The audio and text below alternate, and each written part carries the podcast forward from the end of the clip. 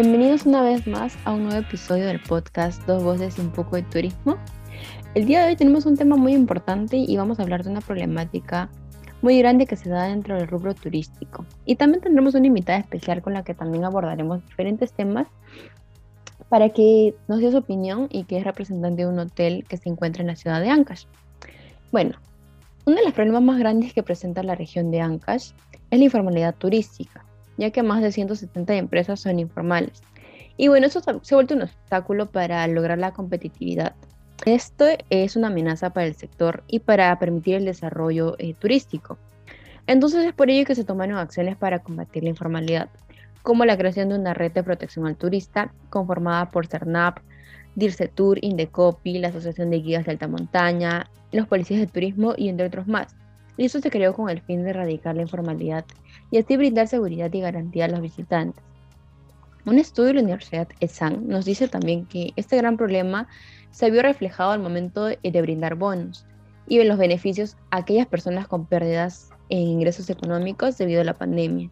Entonces, mapear ese grupo fue muy complicado y es por ende que salieron a la luz muchos casos en las noticias de personas necesitadas que no habían recibido ningún tipo de dinero entonces nos dice un especialista que dos tercios de las microempresas no tuvieron, que no tuvieron acceso a esos beneficios tuvieron que acogerse a los bonos como personas naturales. Y nosotros bien sabemos que esos bonos son en menor proporción, de dinero, en cambio a los que se dan a las empresas. Y sin embargo se están mirando hacia el futuro que se tienen que realizar muchos ajustes y muchos cambios. Por ejemplo, también tenemos el eh, Cusco, que el 37% de los trabajadores y de los 1.700 operadores de turismo es informal. Incluso el 50% de guías que operan también son informales. Todos los países de América Latina enfrentan grandes retos, obviamente, para salir del confinamiento tras el coronavirus. Pero las economías que son altamente informales se sitúan en una categoría mucho mayor y aún con retos mucho más desafiantes, ya que en lo que era la vieja normalidad, antes de la pandemia, la informalidad implicaba en muchos casos, ¿no? La baja productividad, por ejemplo, las condiciones laborales que eran muy precarias, incluso ausencia del seguro social para los trabajadores.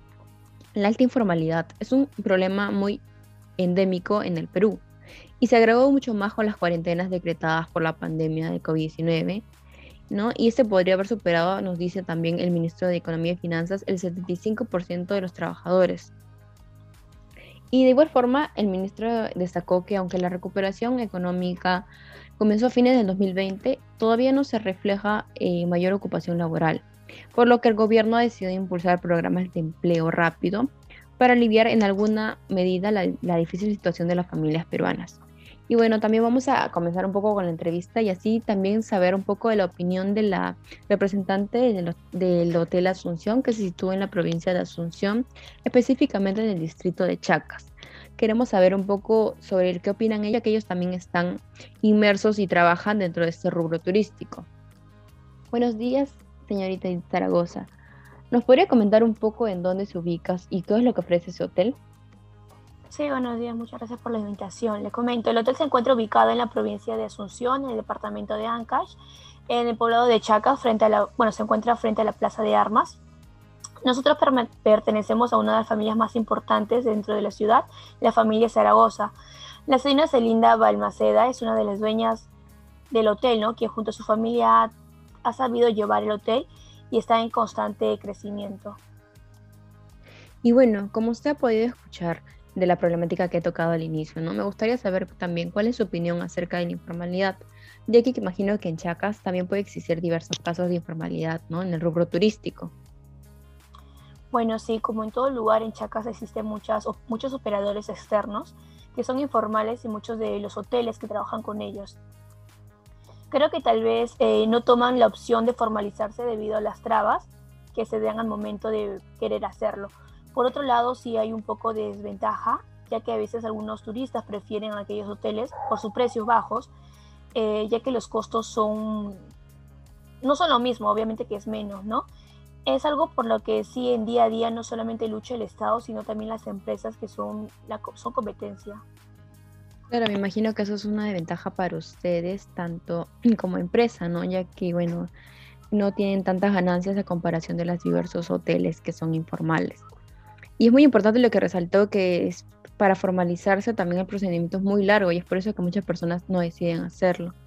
Y por otro lado, también me gustaría saber, se puede decir que la informalidad aumentó mucho más debido a la pandemia, ¿no? ¿Qué es lo que opina usted y cómo le afectó usted la pandemia en particular a ustedes como hotel?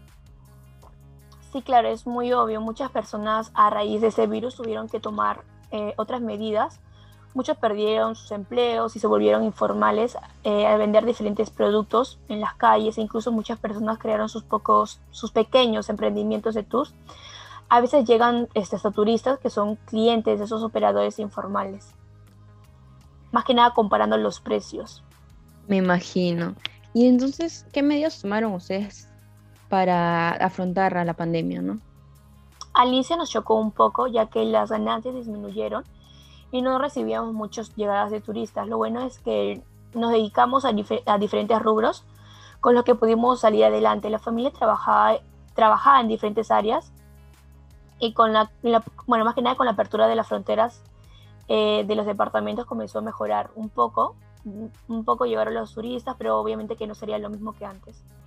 Y es muy interesante lo que acaba de mencionar, ¿en qué diferentes áreas también trabajado ustedes, ¿no? La familia Zaragoza. En diferentes áreas, más que como crearon una panadería y una tienda artesanal. Es muy interesante porque también forma parte del turismo. Imagino que también ha afectado el hecho de que a veces el turismo se centra solo en la ciudad de Huaraz. Ustedes están obligados de un pueblo alejado, no están dentro de la ciudad de Huaraz, que es muy conocida, donde se venden demasiadas salidas de Lima hacia Huaraz, ¿no? Todo es Huaraz. Sí, claro. Eh, bueno, aunque muchos no se den cuenta, aún sigue existiendo mucha centralización y muchas de las personas aún no conocen Chacas ni todos los grandes, los, todos los grandes atractivos que ofrecen, como las lagunas. Nuestro pueblo de igual forma es, un, es muy conocido por su artesanía, su religión, y la, eh, la, arquitectura, arquitectura disculpa, colonial que se encuentra más que nada en los balcones y en la mayoría de las casas de la ciudad. Estamos tratando de impulsar el turismo en la ciudad y cambiar las perspectivas. Sí, claro, en eso sí le doy mucha razón. Aún este es un problema que, bueno, el Estado está tratando de cambiar, ¿no? De mejorar ese aspecto de la y descentralizar un poco todo para que así sean, sean beneficiados los pueblos y todo en general, ¿no? Para que el turismo crezca de manera uniforme en el Perú. ¿Y de qué forma están tratando de impulsar el turismo ustedes? Bueno, ya llevamos buen tiempo trabajando en eso, más que nada estamos trabajando en las redes sociales como Facebook, Instagram, en TikTok, haciendo videos y entre otras como Booking, TripAdvisor y entre otros. Estamos este, muy activos en estas plataformas y realizamos más que nada las estrategias de marketing es muy importante eh, trabajar mucho con las redes sociales. La verdad es que permite llegar a muchas más personas. Y me imagino que también siempre están, ya que están ahorita inmersos en todo lo que es el internet, día a día, ¿no? Publicando, trabajando ahí. Imagino que están siempre al tanto de las nuevas tendencias turísticas, ya que, bueno, la nueva era del turismo post pandemia está tratando de llevar a cabo un turismo más especializado, evitando aglomeraciones donde ya no se concentre mucha gente como lo era antes en el turismo de masas de sol y playa, por ejemplo, dejando a un lado los típicos o esas típicas actividades convencionales y centrándose mucho más en un turismo alternativo. ¿Han pensado en cuáles podrían llevarse a cabo dentro de su ciudad?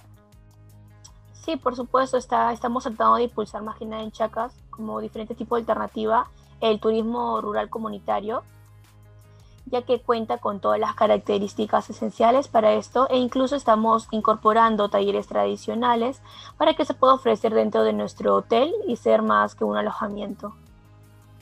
Es muy interesante oír eso y cómo poco a poco le están haciendo lucha a esta pandemia. Estoy agradecida con usted, señorita Edith, por asistir a esta entrevista y darnos un poco de su experiencia y todo lo que conlleva trabajar en el sector turismo.